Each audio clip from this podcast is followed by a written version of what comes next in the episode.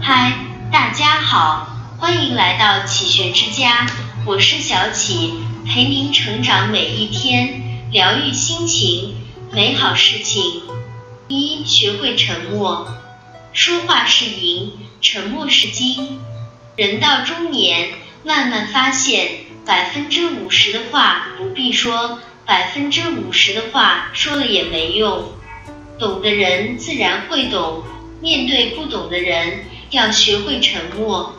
宋代吕蒙正因为出身不好，经常被人看不起。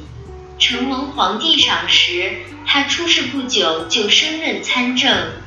从前看不起他的人心里不平衡，就开始在背后嚼舌头。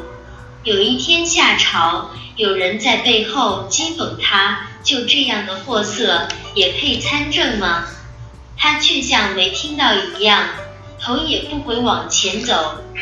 朋友愤愤不平，想要回头理论。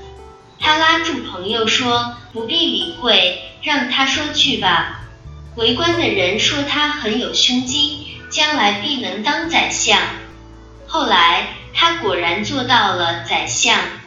说话固然是一种表达，沉默也是一种态度。面对那些和自己不同路的人，不必争辩，努力做好自己的事，保持沉默就是最好的蔑视。二不拒绝新事物。季羡林曾说，中年之后最忌讳的就是思维僵化。所谓思维僵化，就是一个人不再有能力吸收新的东西。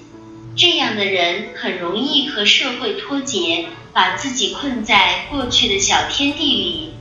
曾国藩是传统的儒家知识分子，他从小学的是四书五经。接受的是一下之防，但是他的头脑却一直保持开放的状态，积极学习，从未老去。别的士大夫把洋人当成蛮夷，只有他说，洋人也懂信义，洋人的技术我们也要学习。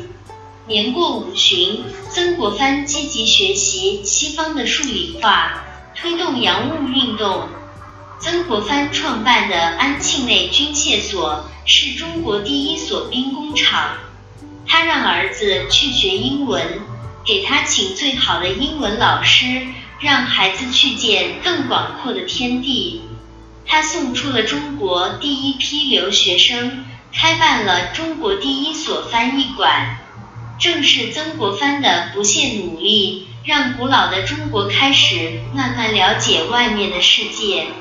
李楠老师曾说，一个人只要不拒绝新鲜事物，那么他的世界就可以每天增长一点点。这个人的视野和格局也会变得越来越大。一个人在不断尝试新鲜事物之后，日子也会变得越来越越充实有趣。三，收住脾气。人发脾气是天性，收住脾气则是修养。一个人的修养越好，越能控制好自己的情绪。从前有个将军，千里迢迢去找禅师求道。到了寺庙，他问禅师：“何为天堂？何为地狱？”禅师说：“你一个武夫，也配和我论道？”将军大怒，拔出剑来夹在禅师脖子上，吼道：“如此无礼，我杀了你！”禅师平静地回答：“此为地狱。”将军一愣，随意恍然，放刀入鞘，向禅师鞠躬，感谢指点。老子说：“胜人者力，自胜者强。”一个人能够真正掌控自己，才是真正的强者。不能控制情绪的人，只能沦为情绪的奴隶，肆意发泄，害人害己。当情绪上涌的时候，人是失去理智的野兽。这时候无论做什么都是错的。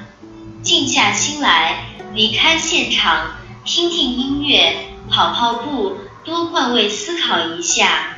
等情绪平复，再做打算。这样的人才能真正掌控自己的生活，主导自己的人生。四、善于麻烦别人。很多人都觉得多帮助别人才能多交朋友，而实际上多麻烦别人也能建立牢固的友谊。吴氏十几岁的时候被送往上海读书，母亲不放心，送他到车站的时候说。你要去到更大的世界了，我再也帮不了你，自己去闯荡吧。送你四个字，学会求助。多年以后，回想起这四个字，吴氏才开始明白母亲的睿智。每个人都渴望被需要，只要不是太过分的要求，别人一定乐意帮你一把。对帮助者而言，这也是一种快乐。十八世纪的富兰克林曾有一个难缠的对手，每次他演讲，这个议员都会给他唱反调。他一直对这个议员很礼貌，但是议员就是不愿跟他合作。直到有一天，他知道这个议员有一套绝版图书，他赶忙去借，没想到议员同意了。从那次之后。两人关系明显缓和，最后俩人还成了好友。富兰克林说：“相比那些被你帮助过的人，那些曾经帮助过你的人会更愿意再帮你一次。很多人怕麻烦别人，但是不麻烦彼此，关系也就无从建立。只有懂得麻烦别人，一来二去。”才能慢慢熟络，成为朋友。五，慢慢来，别着急。王阳明曾言：“我辈致知，只是各随分线所及。今日良知见在如此，只随今日所知扩充到底。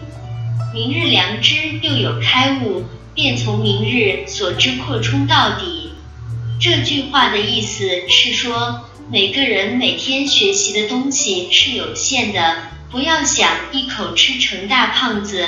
做学问必须一步一步来，就像是浇树一样，刚开始萌芽的树苗只能浇一点点水，等树长大了一点了，再多浇一点。如果出生的树苗用一桶水去浇灌它，就会把它泡坏了。从前，纪昌拜射箭高手飞卫为师学习射箭，飞卫让他练好眼的基本功，再教他射箭。他回去睁着眼看妻子织布，看着梭子眼睛一点不眨。